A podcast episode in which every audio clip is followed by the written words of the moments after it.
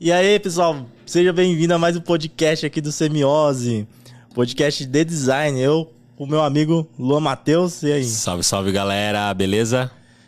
Tamo mais aqui num, num novo episódio, eu tava até rindo aqui, por isso que eu tô meio desconcertado, viu? Antes de começar o episódio, eu tava meio Os assim. bastidores. A gente tá falando de ASMR, ASMR, né? É, É isso aí. mas enfim, você que tá escutando aí, independente se você gosta desse, dessa coisa aí, não. Seja no Spotify, no Deezer, na Apple Podcast, segue a gente, favorita, faz o que dá pra fazer aí nesses, nessas plataformas, né? Que é importante pra gente, pra gente continuar produzindo conteúdo. Siga a gente também lá no YouTube, então se inscreva no canal, curta o vídeo, tá? A gente publica o episódio inteiro lá, publica alguns cortes também, como publicamos cortes também no TikTok e no Instagram. No Instagram você vai conferir lá os, os stories, que até o Toss tá ajudando aqui. Toss tá nos- nos bastidores aí bastidores, é. E também outros cortes, né? Então segue a gente, porque é, é importante para que a gente consiga continuar nessa caminhada aqui do semiose, né, Luan? É isso daí. Quando você se inscrever aí no canal do YouTube, ative as notificações, porque aí o YouTube consegue, toda vez É, que tiver melhor. vídeo novo, te avisar que tem vídeo novo aí pra você assistir aqui os nossos episódios. E quem que é a convidada de hoje, David? Hoje nós estamos com a Denise Tangerino. Uh! Aí, Aí, ó. tudo bom? A, a Denise, Ah lá, ó, aí pra galera. ó. vai dar certo esse treino. A Denise que é, é docente, né, professora do Mackenzie. Você é docente, pesquisadora do Mackenzie do Belas Artes também? Tá aqui no LinkedIn. E que mais que você é? Tá, vou contar um... Fora gata, eu vou contar um pouco do que eu sou. Sou hoje professora do Mackenzie, da Faculdade de Publicidade. Ah, eu pedi uma licença da Belas Artes, porque eu faço doutorado. Faço doutorado em administração, não é em criação, não é em design, nada disso, apesar de ser designer, por uma coisa muito simples. Eu resolvi que eu queria mandar na porra toda. e eu achei que para ser uma gestora melhor, eu tinha que ir para administração, porque nós designers, a gente pode ser um pouco ah, desorganizado ou fora de um planejamento, eu senti a necessidade de uma visão de administração e gestão.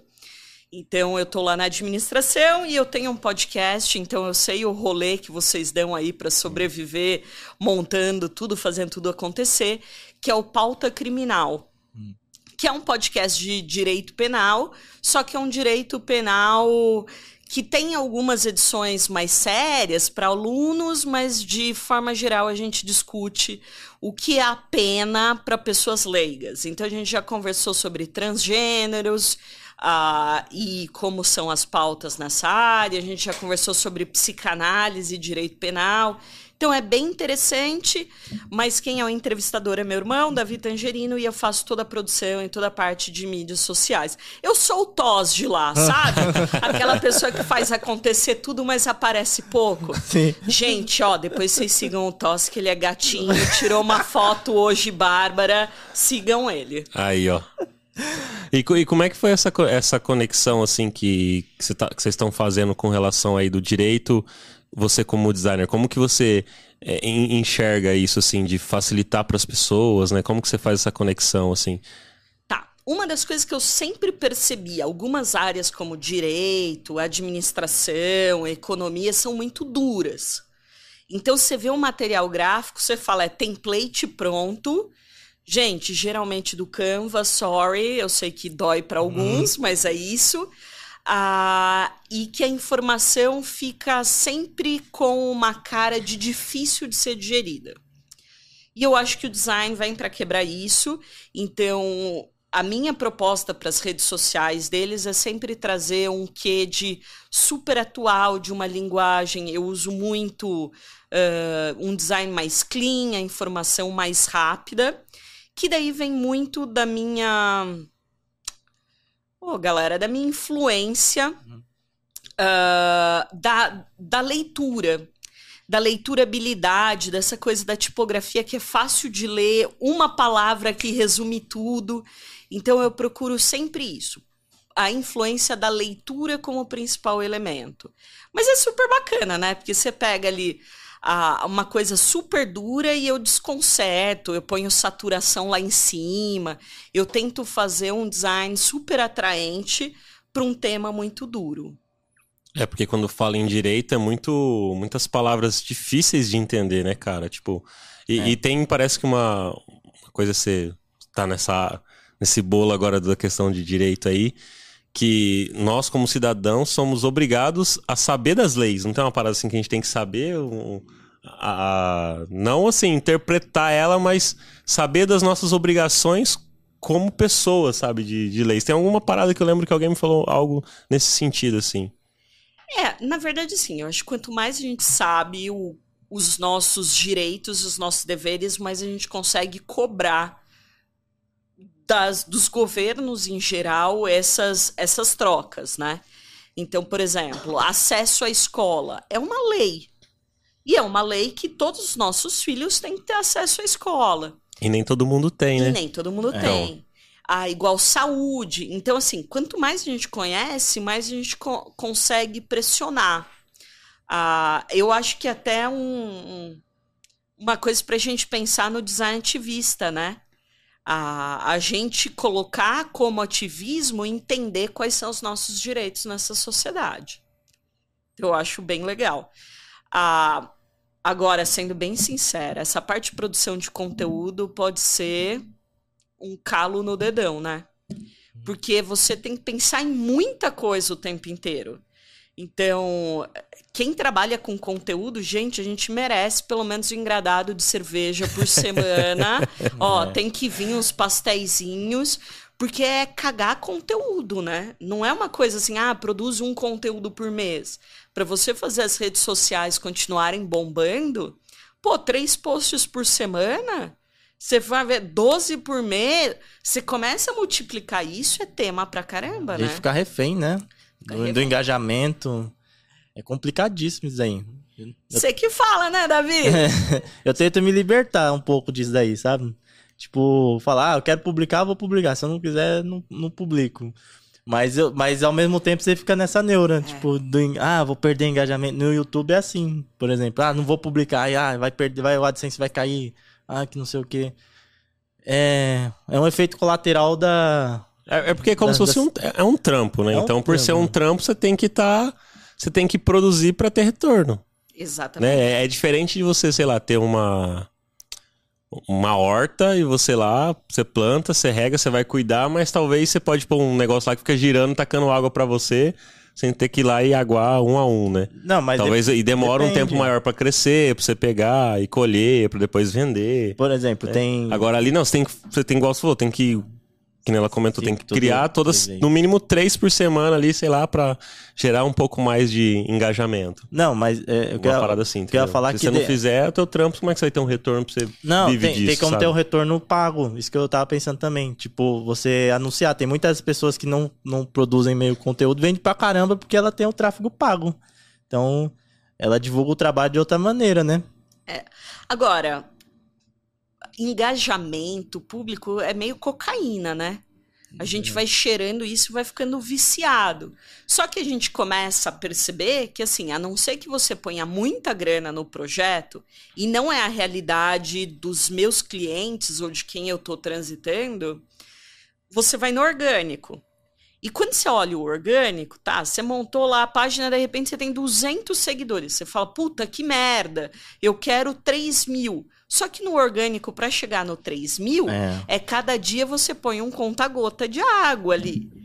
E eu acho que é esse, é- esse é o choque. A gente acha que tudo vai ser muito explodir. É! E não é. Cada dia você plantar um pouquinho, né? Então, essa semana eu tava reclamando que eu tava com treze- é, 340 seguidores. Deu, pô, mas todo esse esforço para 340, tô batendo, vai, 3 mil ouvintes, tá tudo. Daí um amigo chamou, falou: Deixa eu te mostrar um projeto nosso na área de investimentos que a gente tá colocando grana. Colocando grana há dois meses e meio, ele tinha 240 seguidores. Então, é- essa é a coisa do, do conteúdo que, se a gente não para com uma visão sóbria e não conversa com outros produtores para entender como as coisas estão funcionando, a gente vai ficando neurótico, né? Sim, com certeza. A gente vai fi- entrando numa neura de não tá crescendo, não tá crescendo e põe Viagra no negócio. põe- É. Mas não vai, né? Então, É, acho que é super importante a gente jogar a real. É difícil, é uma realidade dura. E, e o lance é, a- é a constância mesmo. Tipo, esses dias que eu. Que é no dia que a gente tá gravando aqui hoje, né? Que é um domingão. é, Essa semana eu nem fico acompanhando tanto isso. Eu entrei pra ver que de vez em quando eu vou ver o ranqueamento do outro podcast que eu tenho, que é o Papo de UX. E, e aí eu vi que a gente que eu tava em primeiro lugar, o meu podcast, na Apple Podcast na categoria de design. Nem sabia que era seu, eu ouço, O tá? Papo de UX? É. Ah, que legal. Nem sabia, ó. Que bacana, obrigado. E aí, por ter tá em primeiro ali, eu falei, cara, que louco. Falei, eu tava na frente da Alura, cara. A Alura tem uma puta estrutura. Eu gravo no meu quarto, tá ligado? Mas- tipo, e, é- e aí o lance, tipo, de você ter constância e de talvez não ficar acompanhando tanto. Eu acompanho assim. Lógico, eu vejo quantas pessoas estão ouvindo lá, as métricas. Mas eu, eu sempre tive o objetivo de, meu, vou criar conteúdo. Que eu acho legal, vou compartilhar, eu acho que as- vou ajudar as pessoas. Não entra na neura, né? É, não vou entrar na neura, sabe? Tipo, é claro que às vezes uma empresa ela tem uns objetivos dela e tem que ter os dados pra acompanhar pra ir criando as estratégias. Mas ter chegado em primeiro ali não foi, ah, eu vou planejar uma estratégia, eu quero ser o primeiro. Foi, eu quero criar, entendeu? Pô, bacana, chegou em primeiro, vamos comemorar, é legal. Porque Sim. ainda não era nem o foco e chegamos, pô, que, que da hora, entendeu? Então, comemorar aquilo, mas talvez não entrar nessa neura, igual você falou também, de conversar com outras pessoas e entender, né? o- os números, eu sempre fiquei sempre feliz. Tipo, quando eu soltava os primeiros episódios, demorava às vezes uma semana pra bater 100 ouvintes. Eu falava, nossa, legal, uma semana, bateu 100 e tal. Ficava super feliz.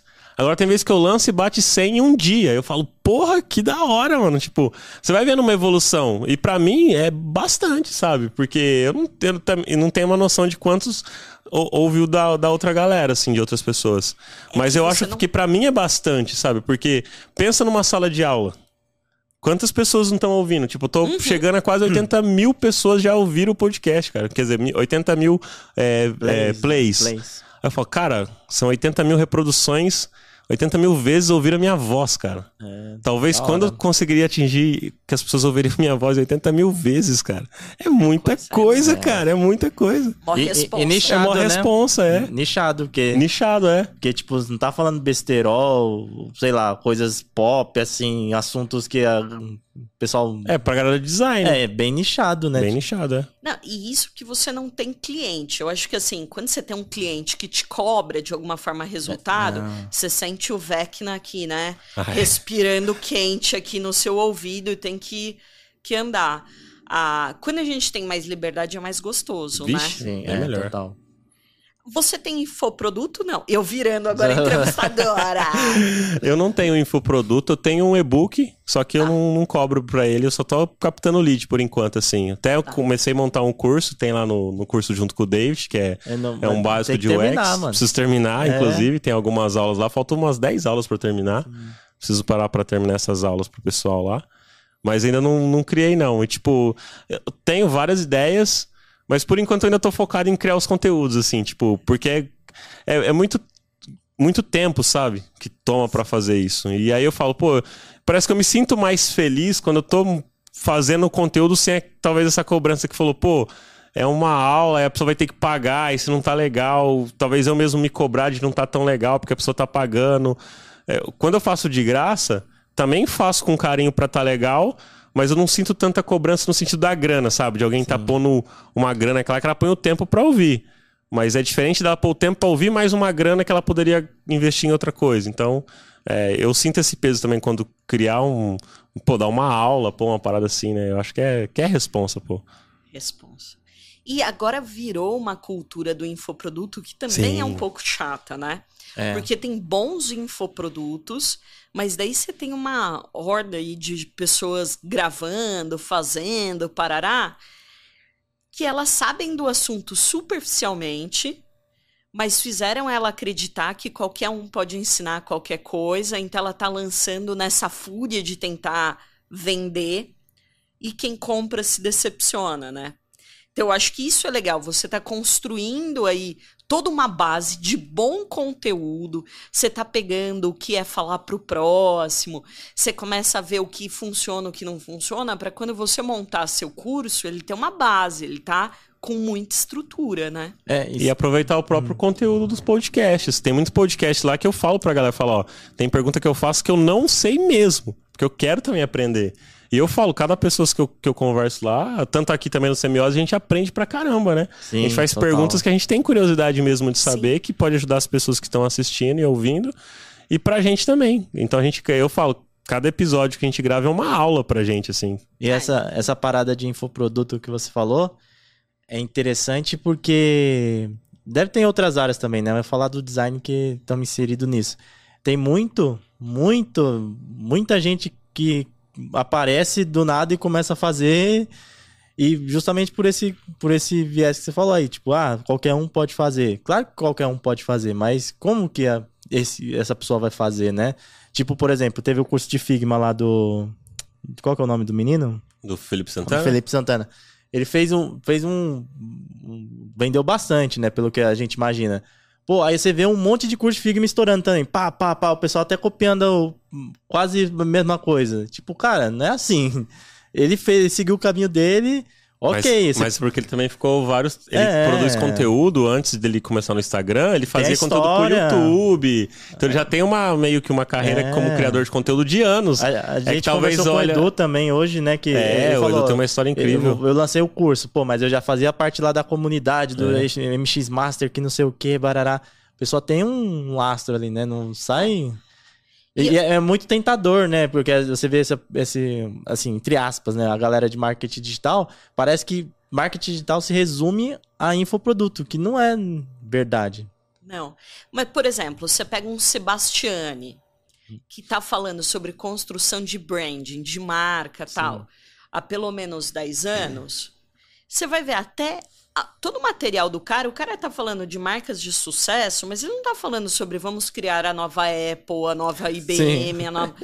E daí o que me irrita um pouco é assim, esses novos produtores, os caras não sabem nem criar boas marcas, mas os caras estão fazendo toda uma propaganda ali com ah, como a Apple chegou lá. Galera, essa não é a realidade. A gente vai ter quantos unicórnios explodindo num país como o nosso? E a gente tá vendo os unicórnios É. capotando, né? Tem uns que estão perdendo as asas aí. Ah, então isso que eu acho que é meio engana trouxa, assim, o cara, se o cara sabe criar uma Apple, ele vai e cria, ele não vai ficar vendendo cursinho de criar Apple sem criar nada. É um pouco isso que me irrita. Como que a pessoa não cria nada e ela quer vender a possibilidade de criação? É o lance de você ir num dentista que tem os dentes podres, né? Exatamente. Como é que você vai confiar nesse dentista que vai tratar seus dentes se os dentes deles não, não são apresentáveis pra você? mestre cervejeiro que não bebe. Você fala, não, mas peraí, como que o cara sabe O que paladar está bom, da né? coisa? Então, Mas o cara não pode ter a técnica, tipo, a- por Mas- exemplo, mas a tem dentista tem a saber o- técnica pra tirar, para arrumar o dos outros, mas o dela ali ela é desleixada. Não, tô fazendo advogado diabo aqui só. não, eu acho que assim, é, é que daí eu vou até falar um pouco mal, não é mal, galera, mas questionar um pouco a minha área. Porque se você só tem técnica na faculdade, você não se torna nunca um cara criativo, né? Você não dá os piparotes da vida, que é o para crescer, para ampliar. Então, assim, técnica é importante? Sem dúvida. Ninguém constrói coisas sem técnica.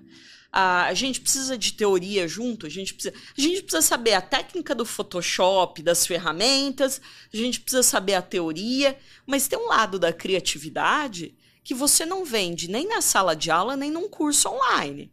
A sala de aula, porque a gente está muito próximo aos alunos, a gente consegue cutucar estimulando novas coisas.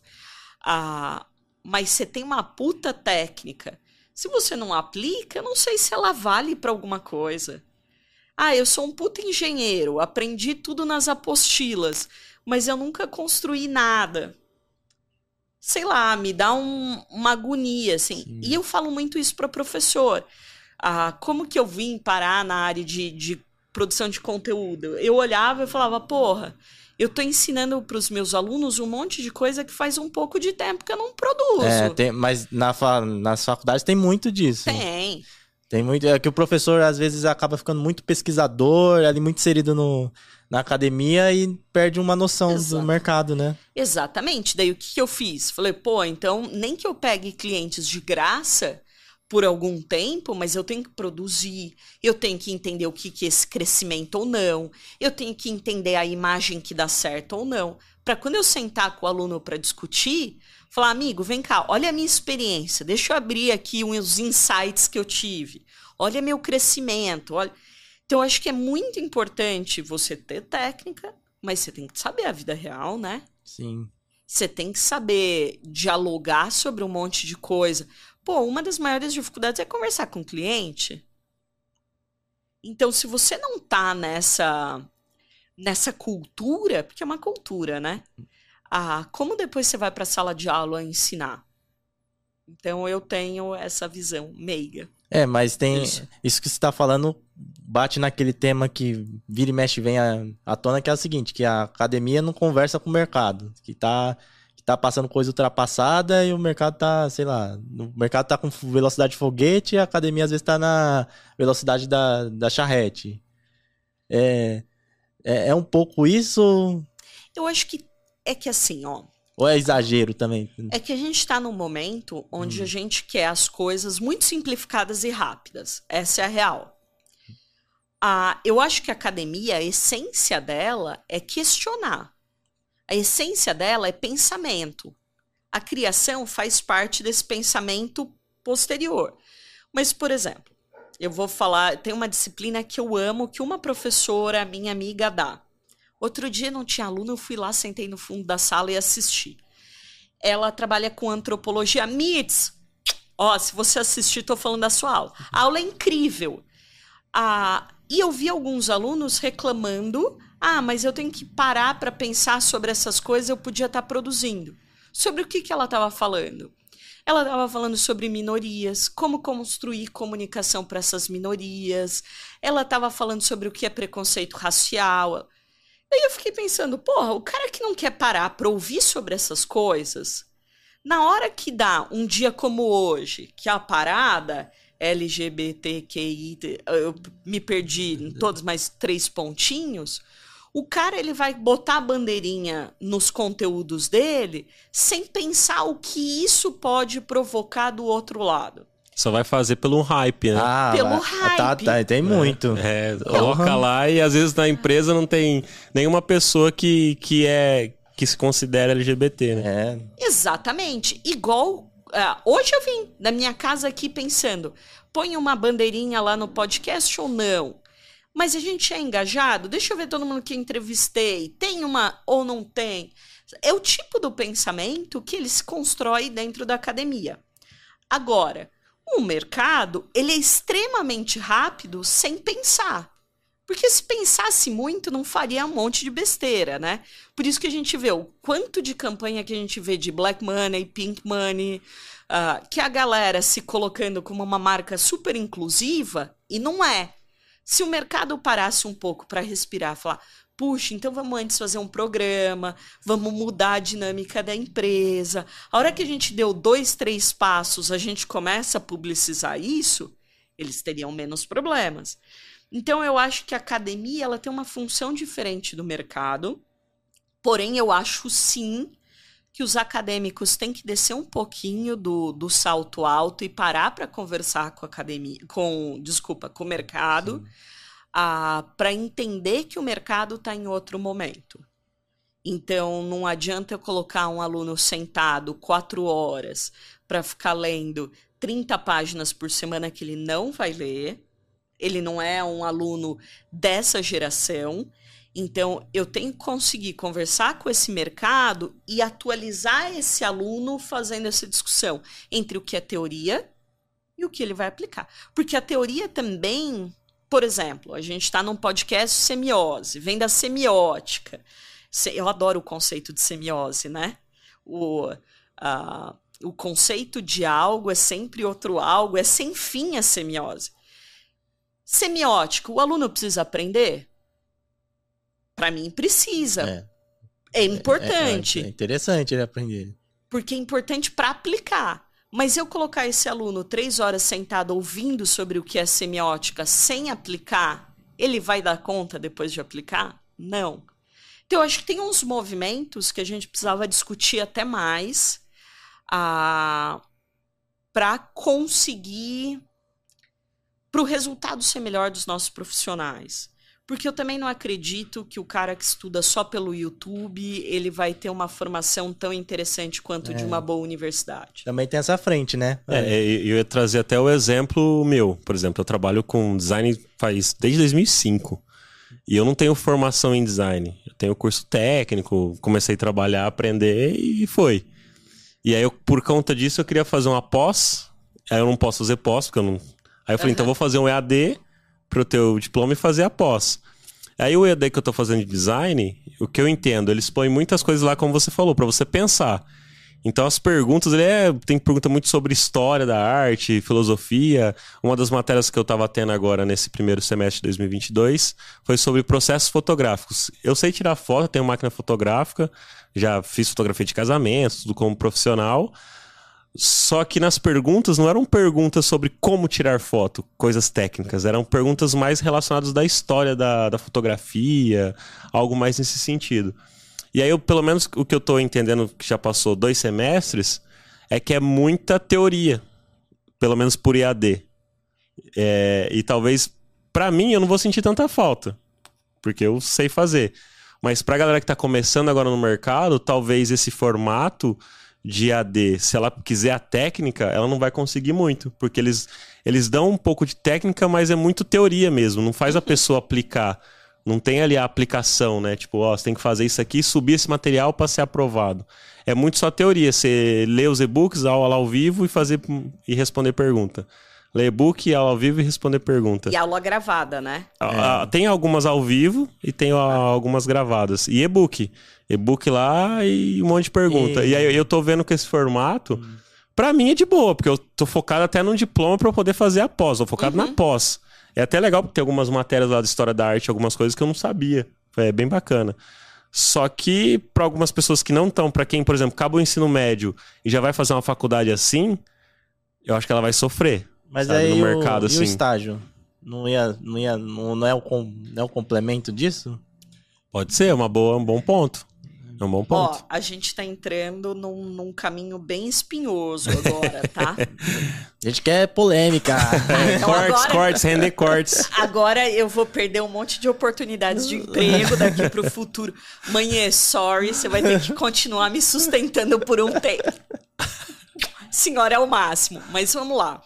Eu acho que também a gente tem que entender que a gente fala de um país de um tamanho continental. Existem EADs e EADs, existem faculdades e faculdades, tá? Então eu passei por várias, algumas muito massivas, assim, que preço lá embaixo, muita gente em sala de aula, até nos últimos anos de faculdades mais elitizadas. Eu posso falar para você uh, que eu vi aulas, infelizmente, nas elitizadas, elas são melhores pensadas e construídas uh, ah, para gerar esse aluno para assumir depois cargos de gestores.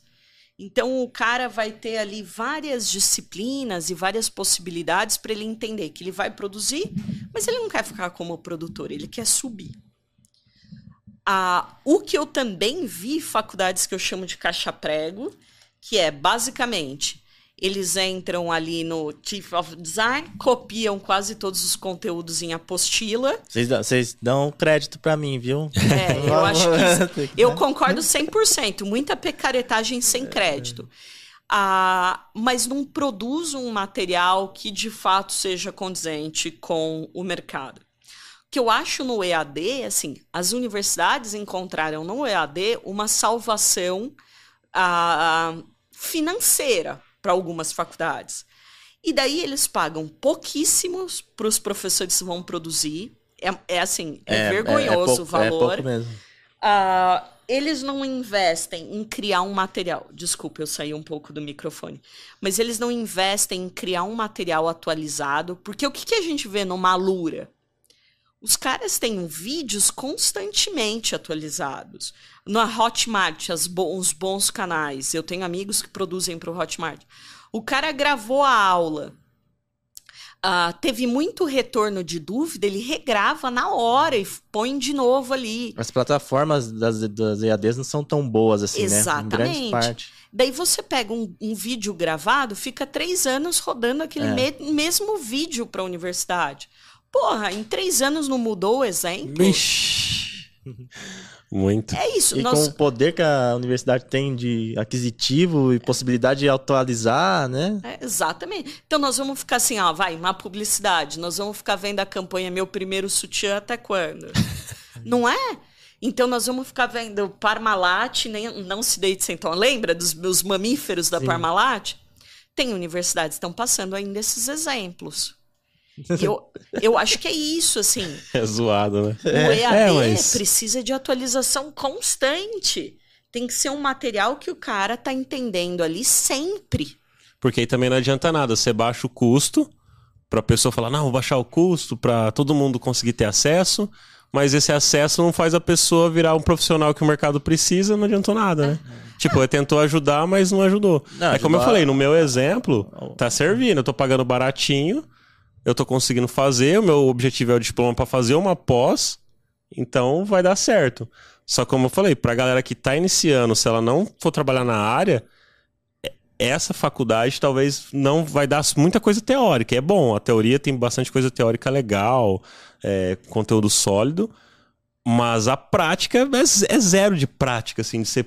Porque até no. Tinha, eu acho que o desenho de observação que tinha nesse semestre, te passa lá como você fazer, mas você não vai fazer em casa ali, tipo. Entendeu? Não, Sabe? Não é a mesma coisa de você estar numa sala de aula, fazendo, o professor vem na tua carteira, fala, ó, não, esse traço assim, se você fizesse assado, sabe? Te dá uma instrução ali na hora, pega o lápis, desenha com você, sei lá. Tô, tô- tô viajando aqui, mas eu acho que quando tá na sala de aula, o, o presencial que tem a prática, é diferente. Eu lembro que quando eu fiz curso técnico no Senac, e tinha a prática lá, mas a gente ia pro, sempre no laboratório lá, fazendo as coisas, entendeu? Usando lá o que tinha que usar de ferramenta para poder a- aprender. Tinha as teorias e prática junto, como você falou. Tipo, ele ficar três horas dando uma aula só de teoria, sei lá, dá uma hora de teoria, uma hora de prática, depois mais uma hora de teoria, vai fazendo um, balan um balanço ali para a pessoa conseguir absorver o conteúdo que ela estudou, né? E para você ter uma noção, isso são dados do meu doutorado, acabei de escrever artigo Legal. e tal. No Brasil, a gente tem mais ou menos 3.800 instituições de ensino superior, Caramba! contando faculdade, centro universitário, universidade e as universidades ou faculdades militares, né? Que são as de formação de cadete e tal. Daí você olha e fala, porra, isso é coisa pra caramba. Excelente, que país edu da educação, né? Só daí que não. Só que não. Daí você vai É. pegar rankings. ah, por exemplo, tem um ranking que chama D, THI, que é um ranking internacional que mede por vários quesitos as universidades do mundo. A gente tem ah, se- na América Latina, acho 72 só faculdades dentro desse ranking. Se for ver as brasileiras, a gente tem, são todas federais, hoje são t- 72 brasileiras.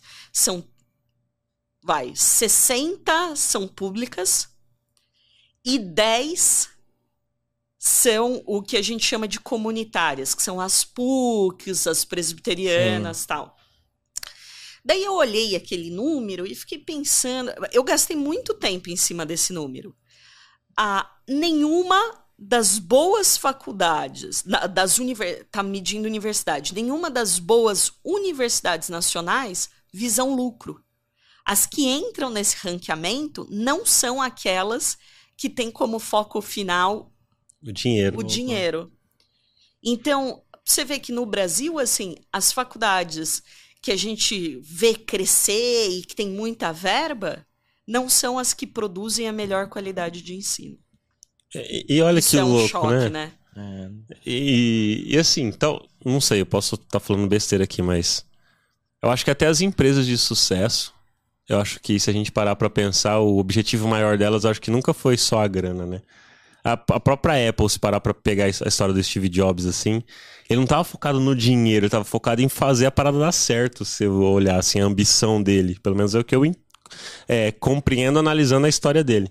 E ele queria um produto que fosse o melhor. É. E não que desse mais, de- dinheiro. Exato. Então, exato. tá vendo que pare...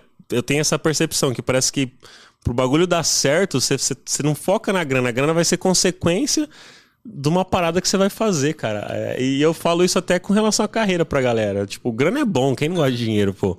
Dinheiro é maravilhoso pra gente viver, conseguir fazer as coisas. A gente consegue produzir esse conteúdo aqui porque, graças a Deus, hoje a gente tem uma condição de fazer isso. Senão não seria Mas- nem possível fazer. Então, Nessa, nessa- Só que aí a galera, também. tipo, eu acho que é legal focar nesse lance de fazer uma parada legal, né? Tipo, novamente falando da questão do Steve Jobs. Como você falou, eu queria fazer o produto, fazer a parada dar certo, fazer o negócio rodar. E aí, consequente, veio a grana, veio todo isso que a gente conhece hoje da Apple. Eu Exatamente. ia, eu ia perguntar é, dessa lista de faculdades aí que você citou, das gringas, é, ela, as que estão na lista, tem as que geram lucro? Na verdade, assim, Hum. quando você olha, a, a maior parte, não a maior parte, mas as primeiras são sempre ou americanas Sim. ou inglesas, ah, e bem tradicionais, tipo MIT, Harvard, Cambridge. Mas como que funciona? Elas são voltadas para renda, elas querem ganhar grana, ah, mas elas, quando você tem um aluno que explode em Harvard, que ganha muita grana, ele Ele dá um doa. dinheiro para a fundação. É. Ele entende que a universidade é a, é a motivação daquele país, né? No Brasil, não. O aluno, mesmo da pública, ele pode ganhar muita grana, ele não devolve. Não é que devolve, ele não tem a visão de ajudar outros a crescerem como ele, ele aproveitou, né? Dessa, dessa possibilidade. Daí a gente pode cair. Ah, então a universidade pública deveria ser paga? Não. A universidade pública tem que ser como ela tá. Mas a gente pode conscientizar ou fomentar novas formas de ajuda a alunos que não têm esse acesso, né? Sim. Então, é- é- o que eu estudo hoje é exatamente isso: o discurso das universidades e a realidade delas no mercado. Então, a gente, toda universidade que é 9 é 10, toda universidade está se vendendo com preço bem barato, ela sempre está falando, né? A melhor universidade do mercado, nota 5 no MEC. Mas, cara, como que você tem uma universidade que tem a melhor nota no MEC e ela não entra nem nos rankings da Folha de melhor universidade? Então, o discurso que ela faz é muito incoerente com o que ela entrega para o aluno. Então, nesse sentido. Agora, quando você fala. No fundo, você estava falando de propósito, né? Sim. que as grandes marcas tal, elas têm propósito. Há 20 anos atrás, 20, a gente. tá, Não vou me deixar tão velha, 18. Ui. A gente fazia parte de um, de um grupo de jovens super idealistas, que eram os que montaram o N-Design, os coletivos de design ali do, da década de 2000. E tinha uma galera super jovem que era o coletivo design, que hoje tem a agência Monstra tal. Eu sou muito fã deles, eu acho que eles nem sabem o quanto eu sou fã. Mas o que eu amava, primeiro encontro que eu fui com eles, eles falavam: não, a gente quer montar uma agência, a gente quer ser foda, parará, mas a gente quer mudar o mundo. A gente quer mudar o nosso redor, a gente quer mudar a maneira de produzir as coisas. E eles não tiveram só a agência, né? Eles tiveram vários projetos ao longo desses 20 anos que era uma, era uma visão de mercado, era uma visão de a gente está entregando um propósito para a sociedade, que é um propósito de ser mais inclusivo, que é um propósito de trazer ah, outras linguagens para o centro da discussão, que é um propósito de trazer as minorias para discussão e elas se fortalecerem para encontrar os seus caminhos. Então, quando eu olho o resultado deles, e eu acho eles hoje uma das, das agências, uma das, das, sei lá, é que eles são tudo, né? Super wow, eles estão super bem sucedidos, produzindo coisas incríveis, tarará. Eu nunca vi eles pensando na grana como resultado, mas no propósito. E hoje, na minha opinião, eles deram um passo que eu acho incrível. Eles levaram a agência deles para o centro, para o prédio que está a barca, que é uma balada tal, num lugar que não é super seguro, é bem perigoso ali, mas é um centro velho que eles estão ajudando nessa reconstrução de um olhar para o centro. Então, Legal. é isso que eu olho e falo, isso é design. Tá? Para mim, design é isso. É um propósito. Porque senão, e daí eu não tenho. Não acho ruim que isso seja da publicidade, mas a publicidade ela não é calcada num propósito maior, num propósito de linguagem, num propósito de conversar socialmente. Ela tem um foco ali que ela gera conteúdo, ela com um foco financeiro. Isso é a publicidade. Ah, mas ela também trabalha com propósito. Tá, não como design. O design é outra coisa. Quando a gente pensa em UX, não é dinheiro. O dinheiro aumenta? Aumenta. Mas tem um propósito de leitura, tem um propósito de agilidade, tem um propósito de melhorar o produto para o consumidor. Tem mais coisa que não é só a grana. Então, eu acho que hoje as empresas que estão estourando são as empresas que olham e entendem qual é o seu propósito. É, eu acho, eu acho isso da hora, cara. Mas- eu também creio igual ela falou, assim. Até Mas- quando eu falo pra será? galera de carreira, a gente sempre Mas bate eu- nessa tecla aí. Eu fico pensando se até que ponto é, É sustentável, você fala? é sustentável e verdadeiro também. Às vezes tem um propósito que ele tá lá porque ele dá dinheiro. Entendeu? Pode ser. Eu- E, e tudo bem. Eu acho que propósito então- tem que virar dinheiro. Só Hum. que você não, não parte do princípio que o dinheiro é o principal. Você não se movimenta Tá só, pelo, pelo dinheiro, dinheiro. tipo, entendeu? Tipo assim, ah, eu vou correr atrás disso só pela grana. Não, não, eu, não, Tipo- eu entendi isso, mas é que eu talvez eu tenha uma visão muito pessimista do mercado. E que eu não, eu não Ah, consigo a maioria ver... não pensa, a maioria pensa em grana. É. não, isso é. Tipo- A gente tá falando numa parada que poucos pensam assim, por isso que poucos estão. Ou, ou às vezes o propósito da, da empresa é criar um novo mercado para ela ganhar mais dinheiro em cima desse novo mercado, dessa necessidade de mercado que ela criou. Não, eu, eu concordo. Por exemplo, vou dar outro exemplo que eu gosto muito porque eu acompanhei. Agência de publicidade que eu sou mega fã, Mutato.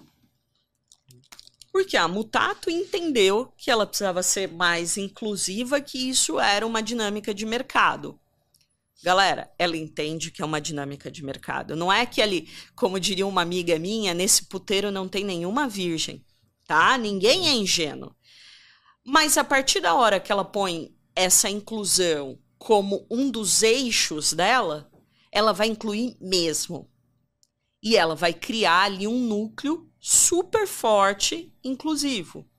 Então, eu tinha vários alunos tal que foram para lá e conseguiram montar pela primeira vez um portfólio real. Sim. Ah, vou fazer um elogio a um cara que eu gosto muito, que é o Conde, do Condzilla. Eu sei que tem mil críticas ali, tá? O núcleo Condzilla. Ah, mas o Condzilla, ele acreditou num projeto dele, Ah, sim. é. que era, eu vou pegar esse funk que é periférico E vou fazer ficar foda. e vou ficar... E daí, É, a qualidade, ó, né?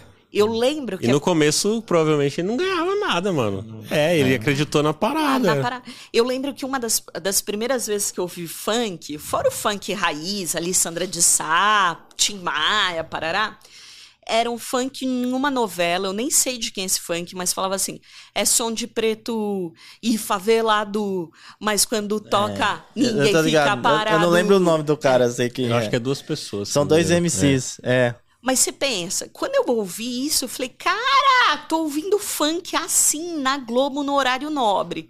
Nós vamos ter uma mudança. Poucos meses depois, esse mesmo funk aqui na Vila Olímpia tocando na balada de boy. E é isso que o Conde entende. Ele pega uma Carol com K e ele faz Carol com K, bom, até o Big Brother, bombar loucamente. E é isso, esse cara entendeu que há uma jogada de mercado e ele tem um propósito ali, que é Entendi. trazer essa periferia para o jogo. Daí vamos pensar numa contraposição, e eu tô criticando uma das marcas que eu mais consumo, que é a Nike, tá? A Nike vai olhar o grafite e fala: puxa, eu posso cooptar essa linguagem do grafite e vender mais.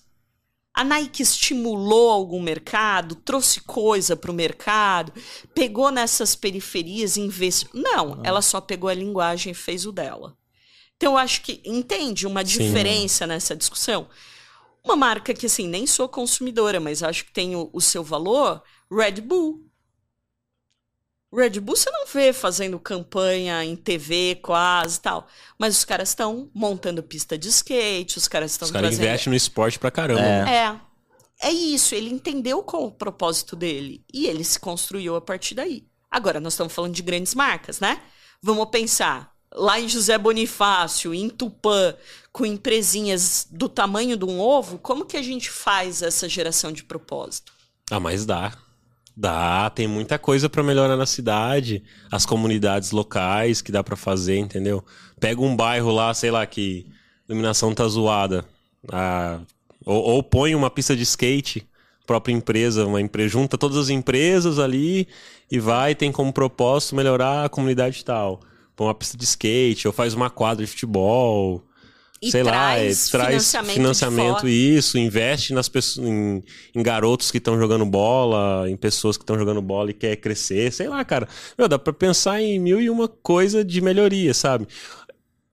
Sei lá, coloca, tem um galera lá que de informática, dá pra montar tipo uma aula de informática pra pessoas carentes, entendeu?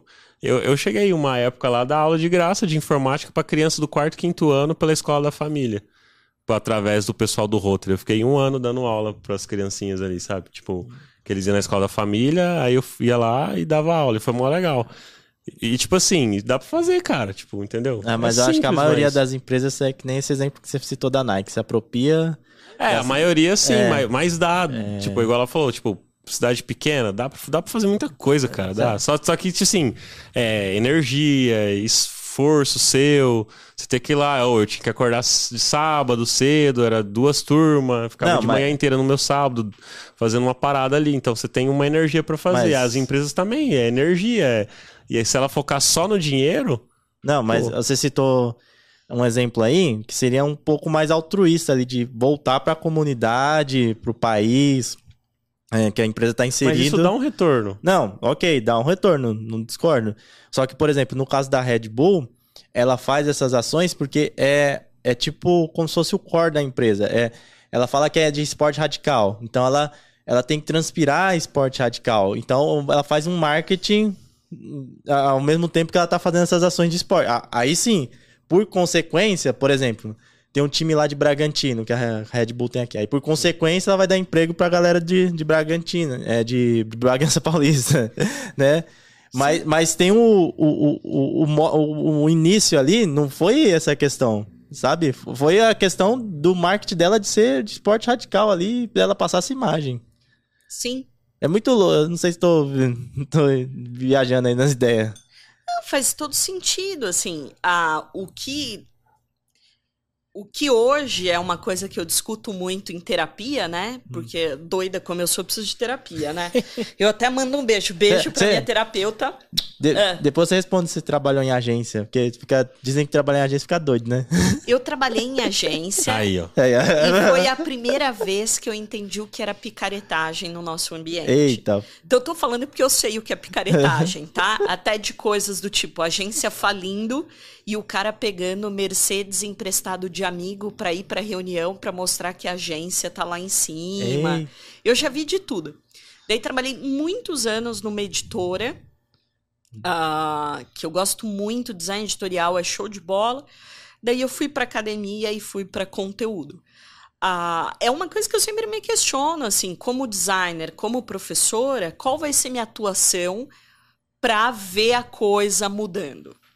Então, você pode perguntar hoje para qualquer aluno meu. Eu sou a história de cada um. Eu sento com eles, eu converso. Tem dias que eu não tô afim, gente. Mas chama para jantar junto, parará. Porque, para mim, se eu conseguir que um aluno que fosse desistir de terminar a faculdade, ter um emprego por uma depressão, por um problema familiar, se ele terminar, cara, eu já valei aquele semestre, aquilo. o meu propósito é ajudar essa galera a continuar. E eu acho que é isso, a gente tem que entender qual que é o nosso propósito. Então, o meu propósito enquanto Denise Tangerino, pessoa física, qual que é o meu propósito enquanto Denise Tangerino, CNPJ, qual que é o propósito, né? Ah, e eu assumi isso nos últimos tempos muito forte, assim. Meu propósito é não deixar os meus alunos desistirem da faculdade. Então eu fui morar mais perto do Mackenzie, Ah, trago eles para jantar em casa para terminar TCC, abro porta, uh, porque eles precisam desse estímulo, principalmente no momento onde está tudo muito Sim. vago, né? Ah, e as marcas têm que se perguntar qual é o meu propósito. É. E, e, você, como professor aí de faculdade, é, seja da aula quanto, quantos anos? Eu dou aula 12 anos. E como é que foi o lance da, da pandemia? Como é que você lidou com isso, assim, tipo... Era ali, todo mundo junto, numa sala de aula, de repente agora é tudo fazer aula ao vivo, tipo... É. E agora tá voltando, não tá voltando? O que que... Como é que foi essa loucura tá para você? Híbrido, né? É, para mim foi muito engraçado, porque eu saí da avisaram no Mackenzie, era uma sexta-feira, acho que 13 de março. A gente estava em sala de aula, três horas da tarde, mandaram um e-mail urgente, o coordenador subindo, todo mundo vai embora. Do nada, sim, com os alunos em aula ali, é. vaza todo mundo. Nossa! Que loucura, Caramba. velho. Daí saí do prédio, tem uma padaria ótima na esquina, e eu cabeça de gorda, não tem como. ah, eu fiz bariátrica e continuo gorda, mas vamos lá. O que, que eu pensei? Falei, ó, vou parar lá na, pade na padaria, comprar mortadela, guaraná, um potão de sorvete. Vou ficar uma semana em casa. Nós vamos ficar no máximo 15 dias, março, abril. Ah, meio de abril estamos de volta. Todo mundo Todo pensou isso aí. Isso, então eu fui de boa. Eu lembro, assim, chegando em casa, coloquei três cobertores, botei Netflix na maior alegria da vida. Então, aquela primeira semana, ah, nem se questionou muito sobre isso, né? Segunda semana, gente, e aí, como que nós vamos dar aula? Então, vamos botar material teórico. Nada. Quarta semana, gente, agora a gente precisa começar a pensar em como vai ser. Eu tenho uma sorte muito grande que eu adoro uma câmera. Eu adoro aparecer. Eu, quando eu era menor, eu queria ser uma mistura, assim, da El Que Maravilha com Chacrinha. Sempre pensei em fazer programa de auditório. Era meu sonho. Ô, gente, ó, se alguém comprou as perucas da El que quiser me emprestar, meu sonho é usar uma peruca da El. Então, eu não senti a dificuldade do equipamento, mas a dificuldade era saber se quem estava do outro lado estava te assistindo. É. Então eu comecei a fazer rap no meio da aula. rap? É. Então canta um rap, vai. Não, vai. eu não canto nenhum, mas eu ia assim, ó. O que, que eu fazia? Eu lia o PowerPoint. Em formato de rap. É assim, putz, putz, produção gráfica é uma técnica. E eu ia fazendo, dançava ah, cantava. Então, assim, quando ia mudar de. bate na palma da mão e dançava na câmera. Então, os alunos começaram a assistir mais por me ver lá dançando do e que pela matéria, né? Do que pela matéria. E o que, que eu entendi? Quando você está na sala, você ancora a sua aula no olhar do aluno. Então você sabe quando o cara tá com tédio, você sabe tudo pelo olhar. Agora, quando você tá com a câmera desligada do outro lado, meu amigo, você não sabe o que tem do outro lado. É. Então foi muito difícil nisso. Eu tive que aprender a chamar a atenção do aluno, a, sem ver. Então eu falava, galera, galera, galera, para, para, para, não para, não para, para, para, para, para, responda no chat o que eu tô perguntando. e ia nessa meio... Se a pessoa quiser é. dormir, nem consegue, né? não. né? E eu, estamos aqui em mais uma aula Mas... de Denise Tangerino. Mas a aula gravada, não era ao vivo. Era ao vivo. Era ao Mackenzie vivo. manteve tudo ao vivo. Então eu fui nessa. Mas eu chegava de sexta-feira, eu tava destroçada. Porque imagina, eu dançava. Mais energia, né? 24, 24 horas aula dançando com o aluno. Porque eu dançava. Uh, vamos lá! Não para não! E Imagina, então foi bem difícil. E eu tinha uma cadeira com rodinha. Ah, e eu, eu rodava a cadeira, então começava a aula, eu falava, gente, tá entrando uma gata para dar aula. Daí eu aparecia na câmera, uh, e descia. Ah, tinha aulas que eu ia de pijama colorido para chamar atenção. Teve uma aula que o tema era Harry Potter, né? Que é um livro do Henry Jenkins. Eu fui de Harry Potter da aula. Que da hora. Então eu fui fazendo daquilo um estímulo. Mas exige muito do professor. É, e cada professor vai usar um. Você usou essa técnica, né? E funcionou assim pra galera? Tipo, Super. teve mais interação? Você sentiu teve. isso? E o mais. a gente, isso eu vou contar, é muito engraçado. Eu entrei no Mackenzie. ah, uns três meses depois eu fui. Isso não, não era online. Eu fui chamada pela direção. Ah, então, chegou um filme aqui, um videozinho na nossa mão. A gente quer saber o que, que aconteceu na aula naquele dia tal. Era uma aula de criação publicitária 1 e eles estavam muito desanimados. Eu coloquei minha eguinha pocotó e dancei. Minha eguinha pocotó, pocotó, pocotó, pocotó. E dancei na sala. Só que um aluno gravou e marcou o Mackenzie. Ai, E daí chegou pra direção o Sim. vídeo Ô, e tal. X9. É, o X. Ah, e ele foi tão ingênuo, fiquei até com dó. É. Mas. E aquilo chamou muita atenção deles. Eles mandaram o vídeo entre Compartilharam. eles, compartilharam, fizeram meme, não sei o quê. Então, quando foi para um online, eu falei, eu preciso virar um meme. Essa, esse A sua foi estratégia, né? a minha estratégia é virar um meme. Legal. Então, eu preciso falar de conteúdo virando um meme. E eu acho que deu certo. Agora, no retorno, o aluno está sentindo muito. Porque imagina que você ficou dois anos, por mais tenha ido para uma balada ou outra, sem sair de casa. Você está convivendo com papai e mamãe. Ah, tudo na mão, né? Porque a classe média é isso. Você senta para almoçar, a comidinha vem para o seu prato. É tudo muito. Tudo funciona muito. E daí você tem que voltar para uma sala de aula onde você vai ter que lidar com gente. Só que se eu sou a mimada A, você é o mimado B, isso vai dar explosão. Então você começa, o professor critica, você fica meio putinho, daí o professor tem que conversar com você, chamar para ó, não tô falando contra você, é o seu trabalho que precisa melhorar. E daí eles brigam muito entre eles. Então é um momento que agora a gente precisa trabalhar a inteligência emocional, porque vira uma explosão, né? Um briga com o outro e daí Tem, vem tem falar treta, assim, tipo, de, na hora da aula na mesmo. hora da Ixi. aula. Fora as internas, assim, é, de grupo, né? Quando vai fazer trabalho. Pô, porque, tipo assim, como eu não Ixi. fiz faculdade, cheguei a fazer curso técnico. E no curso técnico não, não tinha Ah. briga, assim. E agora, tipo, Já ah, tive na minha sala de aula de pesada. curso técnico não tinha treta assim, não. E aí, olhando, igual ela tá falando assim, parece briga de quinta série, pô. Tipo, ah, não fez, outro fez. Pô, Não, você faculdade pensa assim, é a galera que tá na isso também. faculdade já é tudo adulto, meu. não. Não, eu vou te falar um negócio. Hoje, alguém com 23 anos tinha a maturidade da gente com 16. E, ó, alunos que estão me ouvindo, eu não culpo nenhum de vocês. É a forma com que a coisa foi O se mundo configurando, hoje, né? né? Então, assim, essa coisa, nós somos muito mais inclusivos, muito mais sensíveis com a diferença. Tudo isso, eu concordo. Mas nessa de ser muito mais sensível, a gente também não criou outras cascas grossas que as nossas gerações estavam acostumadas. Então, é muito interessante. Se você me perguntar hoje, o aluno tem problemas técnicos? Poucos. Problemas teóricos? Poucos. Problemas emocionais? Diversos. É o que eu falei com relação à questão da liderança, o mesmo esquema. A maioria dos problemas da empresa ali com relação a. que eu sou coordenador onde eu trabalho, é, é emocional. É tipo, sei lá, vou chutar um número aqui: 80% é problema emocional, problema de comportamento. E 20% é não sei fazer tal coisa. O resto é tudo.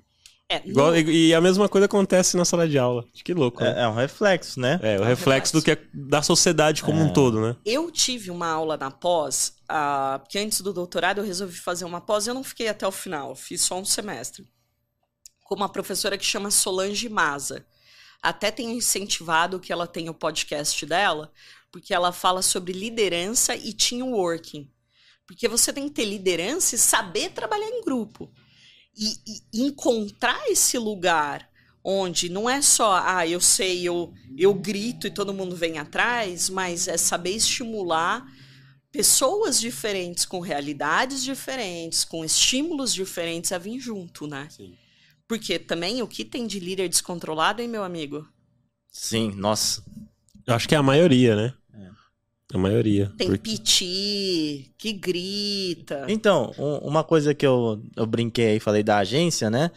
É, a gente que tá mais voltado pro digital, a gente fala, não quer voltar pra agência.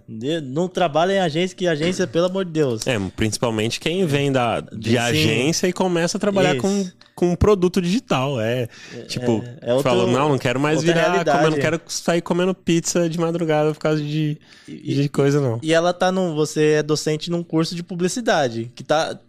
teoricamente, enviando esse povo pra agência. Assim, como que é essa visão? É, é a gente talvez tenha uma visão meio exacerbada, assim, que é, que é muito ruim mesmo, ou não? O que, que você É acha assim, disso? Desse- É tipo um meme, né? Vai, vai, trabalhar em agência? Não, sai daí. não trabalha em agência, não. Eu acho que a agência é meio cocaína. É. Vários experimentam, alguns ficam viciados. A agência é pesado, te puxa, você trabalha sem horário, parará, mas é uma coisa criativa sem fim, né? O que é muito legal esse ambiente de criação, de Agora, o que eu mais tenho visto é alunos que vão para agência. Com o tempo, eles atendem clientes e os clientes puxam eles para as empresas. E daí os alunos gostam mais de estar dentro da criação de uma empresa. A- Agência internas, né? É. É, é, porque é muita correria. Normalmente a agência é muito louco. O salário. É, eu não posso falar, afirmar com certeza, né? Que faz um tempo que eu não, não vejo sobre. Mas, mas quando eu tava mais ativo assim nessa, nessa época, na épocas passadas, era um salário não tão legal assim. Sei lá, era muita coisa pra ontem, era desaforo de líderes é, descontrolados. A gente tem um pouco dessa visão, assim. E eu não sei se mudou ou, ou- ou se melhorou. Eu acho que tem, tem duas coisas aí, assim. Eu acho que, como hoje se paga mal no mercado, ou o mercado tá difícil, não acho que é só por maldade, um pouco de maldade também. Alguém ganha muito para outros ganharem pouco. O que, que eles fazem? Eles pegam uma galera muito jovem, com 22 anos, e coloca como sênior, como coordenador. E é óbvio que com 22 anos, você não foi construindo a sua maturidade para estar naquele cargo. Então, assim, você entrou como estagiário com, sei lá, 20, 21 já é pleno, 21 e meio sênior e já vira coordenador ganhando dois pau e 400 e é isso. E daí é óbvio que você vai ter vários problemas de relacionamento, porque você não dá suporte para esse cara, você não ensina esse cara a ser líder, você paga mal, mas você cobra como se ele fosse o líder da parada. A segunda coisa que eu acho que assim, quando você pega Mad Men, ou você pega os discursos do Washington Oliveto, do Nizam Guanais, parará, os caras tinham uma produção para ganhar canes, Sim. era uma publicidade de um glamour sem fim, né? Era de um glamour assim, champanhe. Hoje em dia a publicidade não tá mais nessa parada. E hoje em dia você ter um leão de canes é incrível, é, mas não é o que foi há um tempo atrás, né? E eu acho que ainda tem muita gente que entra na agência com esse sonho de ser o super premiado, de ter uma campanha que vai ser conhecida mundialmente. Mas, galera, hoje em dia, o cara que é premiado hoje, amanhã ninguém lembra mais. E vai. Não é. Sim. Quem é da nossa, assim, da nossa geração, a gente fala, nossa, tá permanecendo como o top por. É muito vago hoje em dia. Hoje não tem mais um que super aparece, tem uma galera que vem junto. Ah, então eu acho que a agência ainda está se encontrando. Mas tem gente que é viciado em agência, tá? Você conhece pessoas que, que curtem, assim, a Eu agência? conheço. Eu conheço gente que saiu agora, com 58 anos, porque era viciado e não conseguia sair. Que doido, né? É, É go- gosto pra tudo, gosto. cara. É. E eles têm essa coisa que também o mercado sabe, né? Isso, isso um pouco do que eu estudo no doutorado. Então o cara manda sexta-feira à noite a geladeira cheia de cerveja pro pessoal da criação. Eles não Ah, estão mandando porque eles são legais. é, Porque vai ter um monte de alteração e você precisa estar lá tomando uma brejinha. Então, um aluno me contando, professora, eu trabalho ah, num, num pool de criação para o pessoal de investimentos. Ah, legal. Ai, professor, é o máximo. Eles mandaram uma geladeira de Red Bull. Agora a gente pode tomar o tempo inteiro. Eu olhei pra mim, pro menino e falei, gente, como você é tonto. E daí eu falei pra ele, mas você sabe, né, que não existe almoço grátis, né? Estão te mandando com algum objetivo. Não, professor, eu concordo, porque a gente acaba varando muitas noites, o Red Bull É. ajuda. Então é isso, assim, vai iludindo com coisa pouca. É igual falar assim, ah, mas o Google agora não precisa mais de, de formação, né? De, é outra coisa que Você vai procurar lá no site, tudo tá te pedindo com formação, mas ok. Ah, mas ele. Fala que não precisa, mas na hora que você vai mandar pra, se- Não, pra ser contratado, pede. É, então, então eu quero precisa, saber. pô. de- Não, com- complementa aí que depois eu quero saber dessa questão aí. Se a gente fala muito, né? Ah, não, talvez não precise de faculdade. Aí outras pessoa- pessoas falam, não, tem que ter faculdade. Ó, eu te falo um negócio, tá? Eu parto do seguinte princípio. Todo mundo que eu vejo falando contra educação nunca deixou de tirar, é, de colocar o filho na escola. Então tem um movimento aí falando, não, não é tão importante a formação, o que é mais importante é a prática. Mas os quatro filhos desse cidadão, os quatro estão em universidade, ou fizeram universidade. Então, peraí, não é bom para quem? Não é bom para os pobres? Tá? Eu sempre penso disso. Agora, ah, não é bom, ah, não é o melhor, uma formação de quatro anos, a gente pode rever modelos, eu até concordo. Mas falar que educação é ruim de alguma maneira.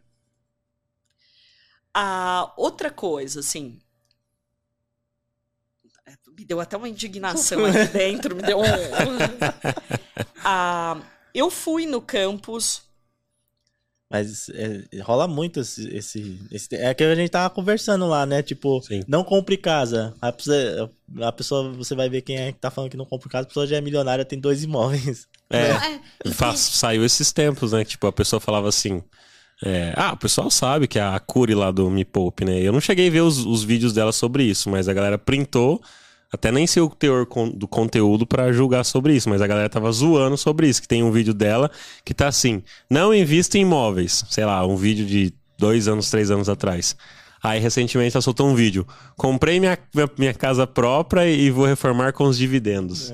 Tipo uma parada assim, fala, pô, ela falou que não era pra ter casa própria e ela tem casa própria? Não, Como até, assim? até então ela pode ter mudado de pensamento. Pode é. também, é. É, mas- Por isso que eu falei, eu não sei o teor É, da parada pra julgar sobre isso. Mas a galera fez memes é, e mas, eu tô é, a só galera tá certa mesmo. meme. É. Ah, então, eu acho que é sempre. Eu acho que isso é uma, uma boa coisa, assim, que eu aprendi na universidade. Sempre perguntar por que a pessoa tá falando sobre isso. Tá? É igual. Ai, PJ é melhor. Bacana. Mas quem tá falando que PJ é melhor? Geralmente é quem não tá afim de pagar a CLT completa. Então, acho que tem assim, ah, e é melhor ou pior? Depende. Eu conheço vários amigos que são PJs e amo. Talvez vocês sejam e amam. Eu me dou super bem sendo CLT dentro de uma faculdade, ganhando talvez menos do que eu ganharia no mercado. Eu acho que você- a gente tem que conseguir fazer essas análises, né? Ah, eu fui no campus do Facebook lá nos Estados Unidos. Legal. É. Ah, porque meu irmão trabalha para eles na área jurídica, a gente estava de férias, acabei indo lá com ele. O lugar é incrível, tá?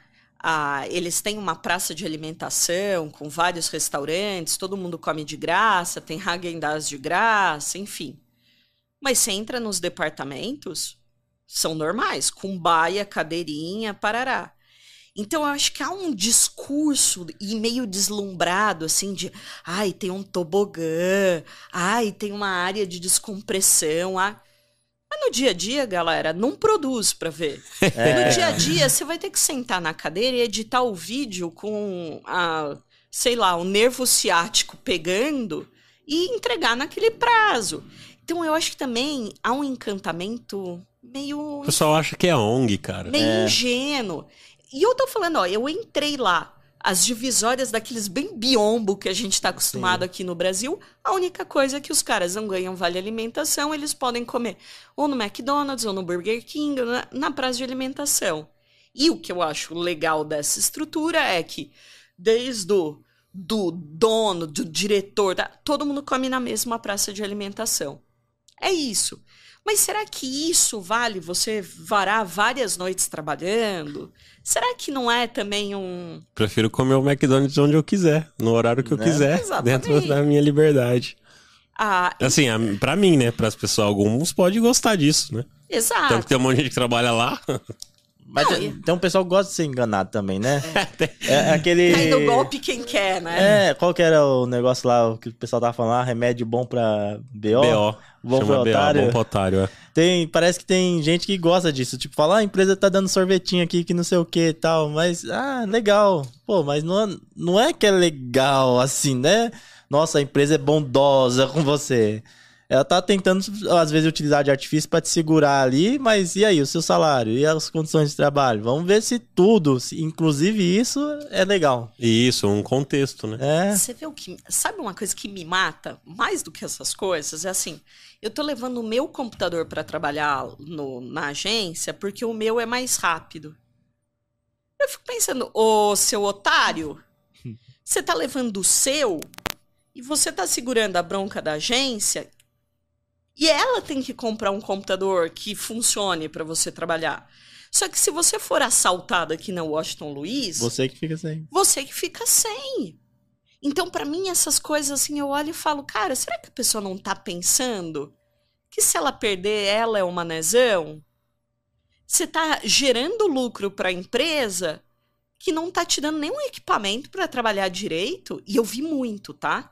E eu vi muito. E a pessoa não era nem PJ, porque às vezes PJ pode falar, pô, eu sou PJ, eu cobro um valor que a pessoa não me dá o notebook porque eu sou PJ, então eu cobro um valor pra compensar isso se eu perder o notebook. Ela faz as contas ali que eu pedi um valor a mais. Não, ela é CLT, onde ela tem o direito de ter um, um. Tem que ter as ferramentas, né? Que a lei fala isso pra gente. E aí ela pega e leva o dela pra poder trampar, cara. Tipo, aí é, é zoado, eu acho. Não, mas tem muito isso. Tem muito. Tem né? muito. Tem, eu já vi vaga que pedia é, que a pessoa tivesse notebook, assim, senão. CLT.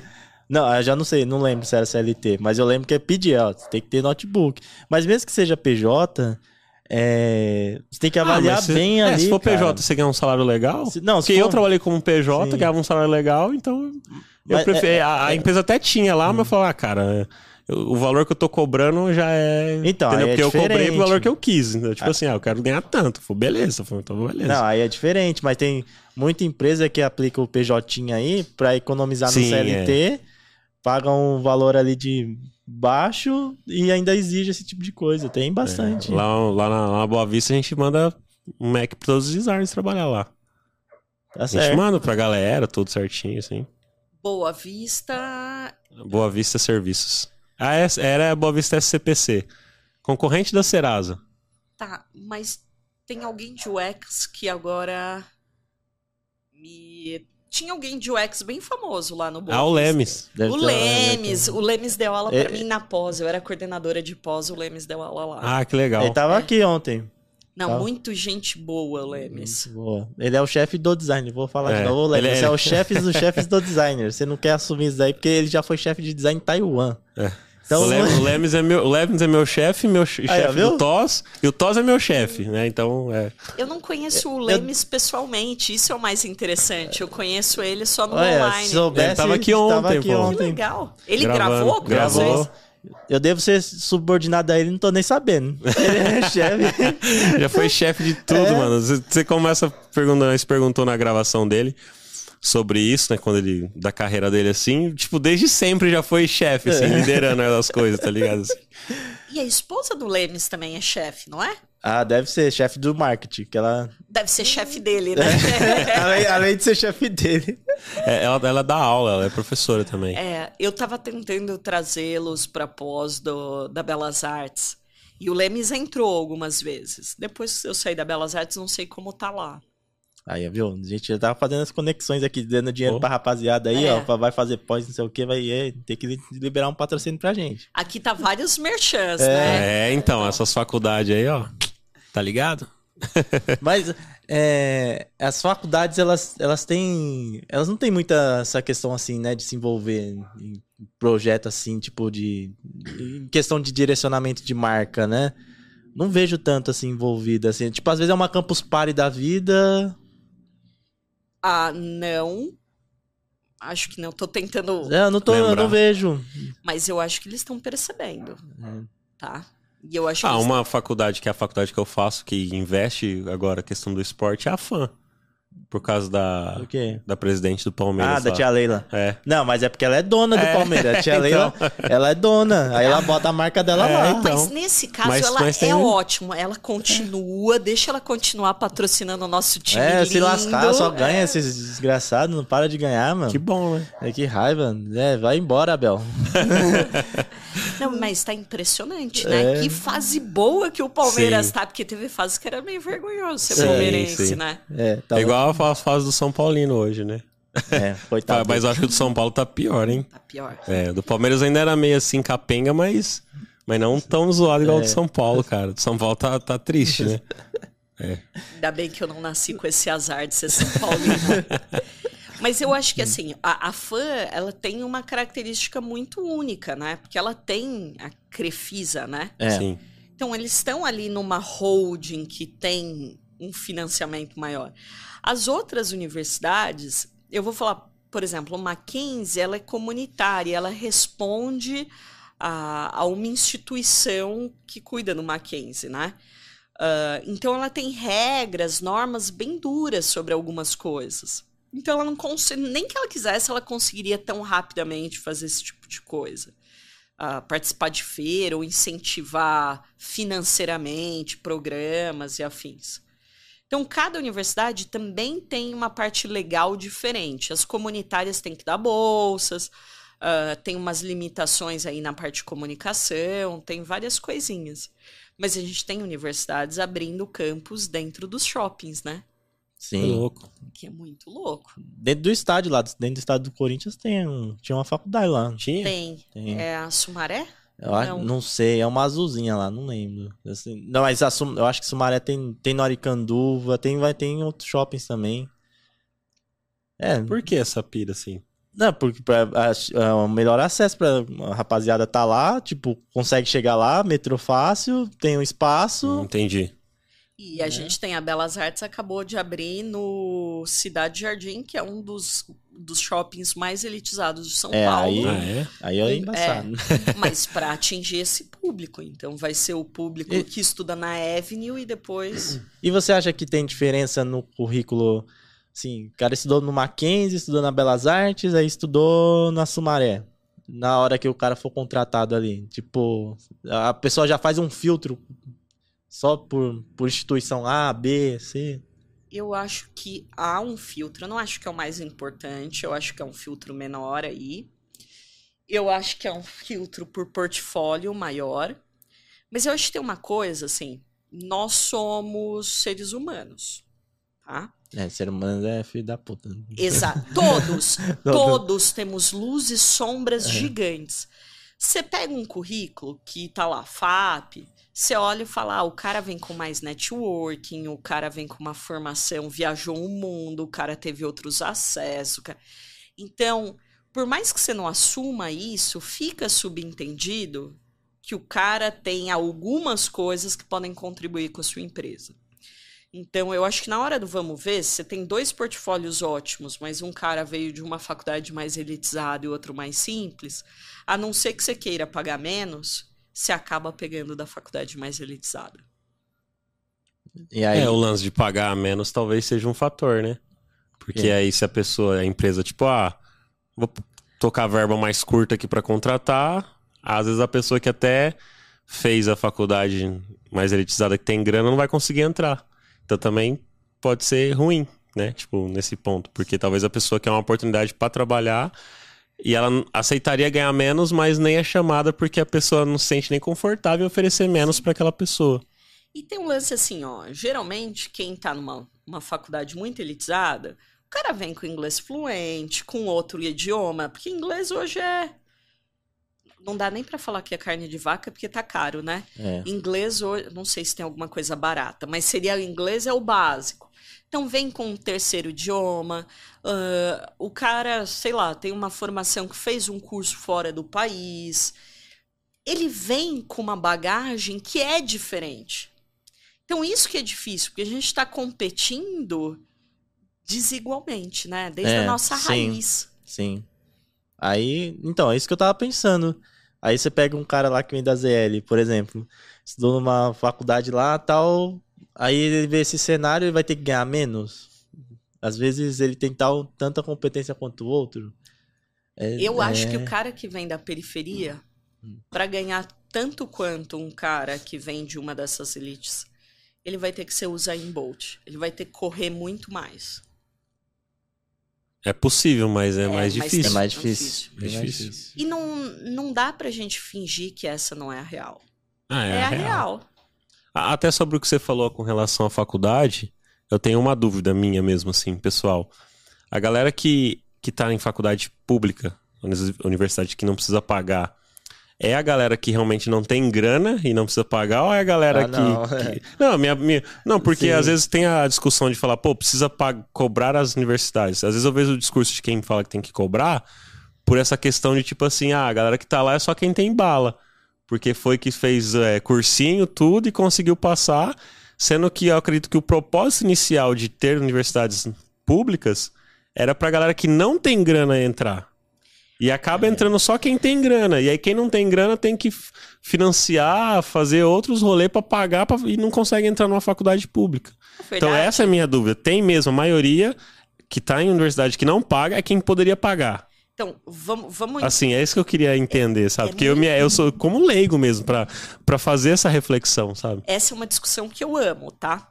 Para você entender, quando as, as universidades públicas, e daí eu tô pensando assim, cursos de comunicação, que medicina, engenharia tal, ah, quando foi fundado os primeiros cursos no país? Em 1800 e 1808, 1830. Então, os tradicionais, a gente nem discute. Ele foi criado, elitizado, para formar funcionários para a coroa. Tá?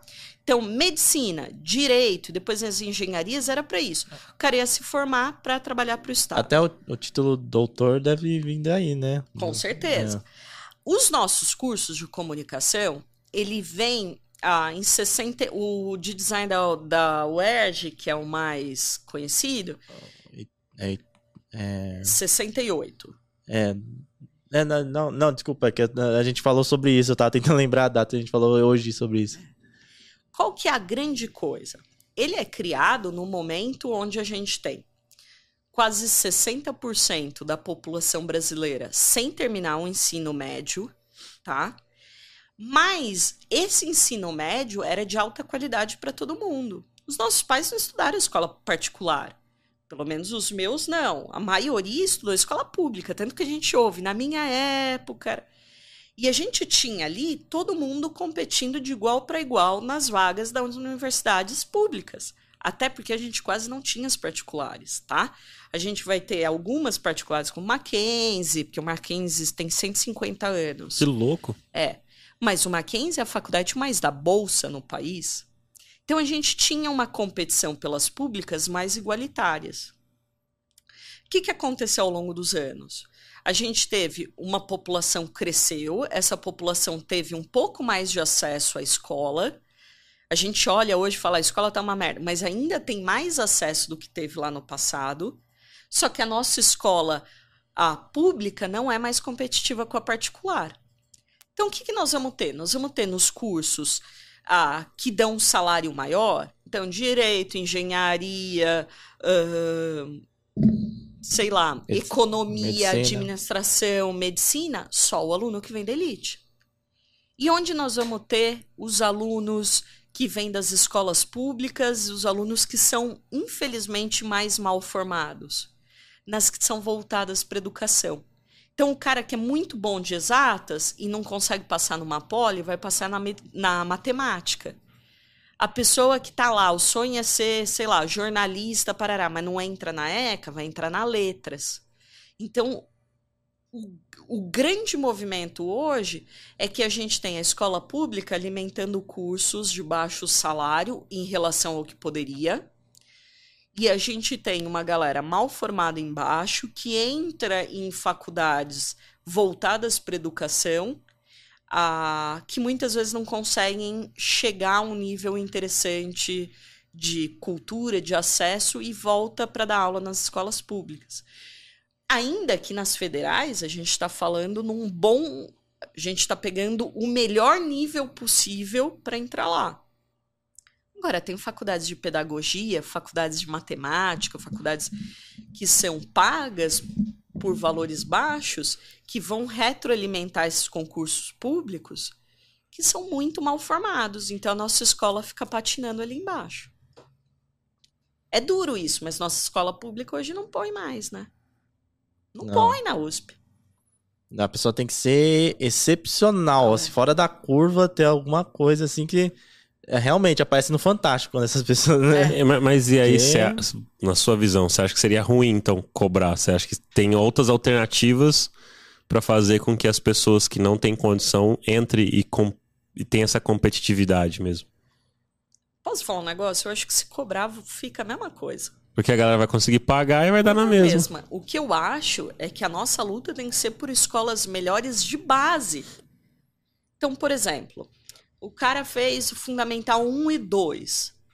O cara sabe que ele está vindo numa periferia. Vamos incentivar esse cara a ir para o ensino técnico e crescer nesse ensino técnico para ter uma visão melhor. E daí, porque o ensino técnico ainda tem uma formação de exatas melhor do que o ensino médio normal.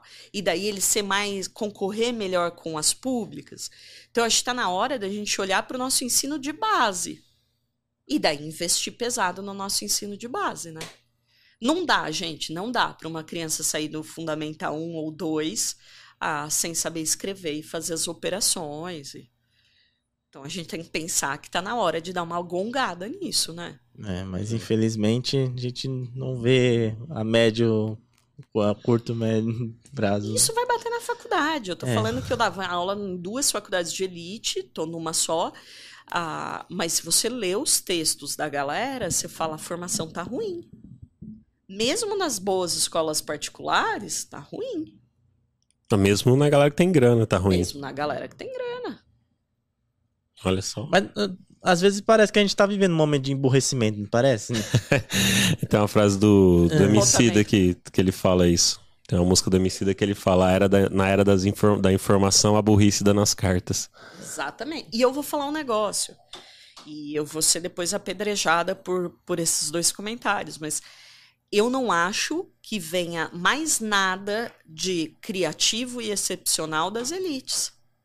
Faz muitos anos que eu vejo tudo sair da periferia, as elites compram, põem uma outra roupagem e falam: isso, é no... isso não é de vocês. Vocês são mercenários.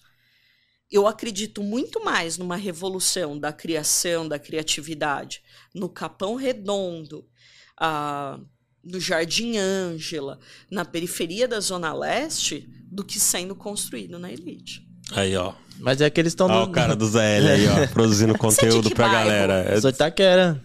Ah, então o cara sabe o que eu tô falando. sabe? aí, ó. Mas é. É porque não tem necessidade. Ah, a galera que vem da periferia, a gente tem a necessidade. Quem tá nesse status, pra que que vai mudar? Tipo, vai criar uma coisa nova ali pra se coçar. Ali tá confortável. Gente, não, tem que estudar. tem lá, que criar, tem que ser é. criativo desde que nasce ali, ó. É, não, é mesmo. É. Você tem que ser criativo pra você criar seus brinquedos ali, porque É. você não tem dinheiro pra você comprar os brinquedos, sabe? Você tem que ser criativo pra você poder jogar bola, pra você poder ir pra escola. É, é complicado. Você pintar as coisas, porque você só tem 12 e o seu amigo lá vai ter do 40 de 48, sei lá, tipo, eu lembro quando eu era criança, É. eu sonhava em ter a caixinha de caixa cor de 48. 48 ali e tal, era sempre a de 12. Eu- eu- eu não e não tinha era nem ca- Faber-Castell, eu queria, eu queria Faber-Castell, mas dava da outra marca lá da caixinha amarela lá, Você que mais sabe que eu, eu, eu vi. Quebrava fácil. Quebrava Eu na fácil. Amazon e... lá, eu fui lá e comprei da Fábio Castel. Eu de grande lá, eu tenho da Fábio Castel, porque quando eu era criança eu não tinha. É, então, que é da hora, é, né, é cara? igual a minha, a minha sina por tênis. Eu cresci nos anos 80, que a gente tinha os times da NBA bombando, né? A gente tava lá, Michael Jordan, Jordan. parará. Eu estudava numa escola particular de elite, mas meu pai era professor. Então era estranho, porque eu não tinha o dinheiro deles, mas eu tive acesso à educação que eles tiveram. Primeiro salário, fui direto comprar um Jordan. Falo, Eu. mereço. É, é. E eu acho que é isso, a gente vai introjetando esses sonhos e quando a gente tem acesso, a gente chega lá. Mas me fala, na música, quem que você fala que não veio da periferia? Você falou do Emicida, Jonga. Quem tá fazendo a diferença é quem tá Mas, nas ó, eu, eu fui no show do. Eu até comentei lá do, do Murilo Couto, né? De stand-up. A gente. Eu, e eu já fui em outros shows assim na, na periferia. Esse daí foi em foi em São Mateus. Até fui, fui meio assim, né? Porque você tá ligado que São Mateus lá, quebrada é doida, né? Ainda bem que o meu seguro do Mas carro tava também, em mas você dia. também é da quebrada, pô. Não, mas os caras não rouba confundem. quebrada, Que né? não rouba o quê, rapaz? Eu Mas vou ele é da confiar. quebrada, mas loirinho, É, tem isso É, claros. Os, cara, os malucos olham pra mim e falam, eu falei, o quê, É irmão? boy. E ainda É. se veste assim, vai com um carro que é, como que é? É. tem teto solar, é, Nem- nem- todo boy. Ó. Ele é boy na ZL lá. Nem, nem imagina os corre. Hum, Parece que o, o pessoal é mais alegre, o público assim é mais pujante, sabe? Tipo, você, eu fui no, no Frei Caneca, assisti, acho que foi no Frei Caneca, o mesmo, o mesmo artista. Tipo, você sente o pessoal mais assim, aí no, lá o povo. "Ah!" E é, eu, talvez seja essa energia que impulsiona esse tipo de coisa. Com certeza. E se vê, gente, pra mim assim, não é um som que eu ouço no dia, eu não ouço muito som, pra ser sincera, no dia a dia. Mas quando eu pego um jonga falando, esse cara é um gênio. Esse cara ele sabe jogar com os dois lados. O cara ele ele sei lá, ele é um Pra mim eu falo, esse cara devia estar liderando uma grande, porque ele sabe jogar com os dois lados. Vê o show do cara. As pessoas entendem. As pessoas estão lá vibrando. Você não encontra isso quando você vem aqui. Me fala, até música eletrônica, eu vejo que as periferias estão produzindo coisas mais interessantes. É porque a, a- gente que já nasce sem boas condições financeiras, é como eu falei, a gente tem que ser criativo desde sempre. E aí a gente consegue se comunicar com tudo, né? De certa forma. Porque a gente tem que aprender a se comunicar com a gente ali, que a gente já nasce ali. E pra gente ir pro mercado tem que saber se conectar e conversar com pessoas da elite. Então, pra criar as coisas pro público, a gente consegue se comunicar. A galera que tá lá não, não precisa conversa, conversar com a gente que tá aqui. Eles têm, só se conversam entre eles. Aí a hora que você- você vê essa diferença do John, igual você tá colocando no exemplo, porque ele tem que conversar com todo mundo. Exato. Então ele teve que conversar no contexto dele e pra ele crescer com o outro contexto. O outro não. Ah, eu vou conversar com, com a galera não que não é daqui. Eu não preciso. preciso, é. Pra que, que eu vou conversar? Então, E mesmo assim, ó, moda, eu tenho visto coisa muito legal na galera da periferia. Agora eu moro no centro, eu moro muito perto da Praça Roosevelt, né? Sim. Os skatistas Os lá. skatistas, eles lançam muita moda. Não, ficou, ficou olhando aqui. É, eu Ah, olhei e tá. falei, Não, será não, não, não, tá tudo certo aqui. que... Tá. Ah, quando eu vejo ali, eu adoro, eu tenho uma, uma coisa meio doida, assim, eu adoro sentar e conversar com pessoas de diferentes realidades.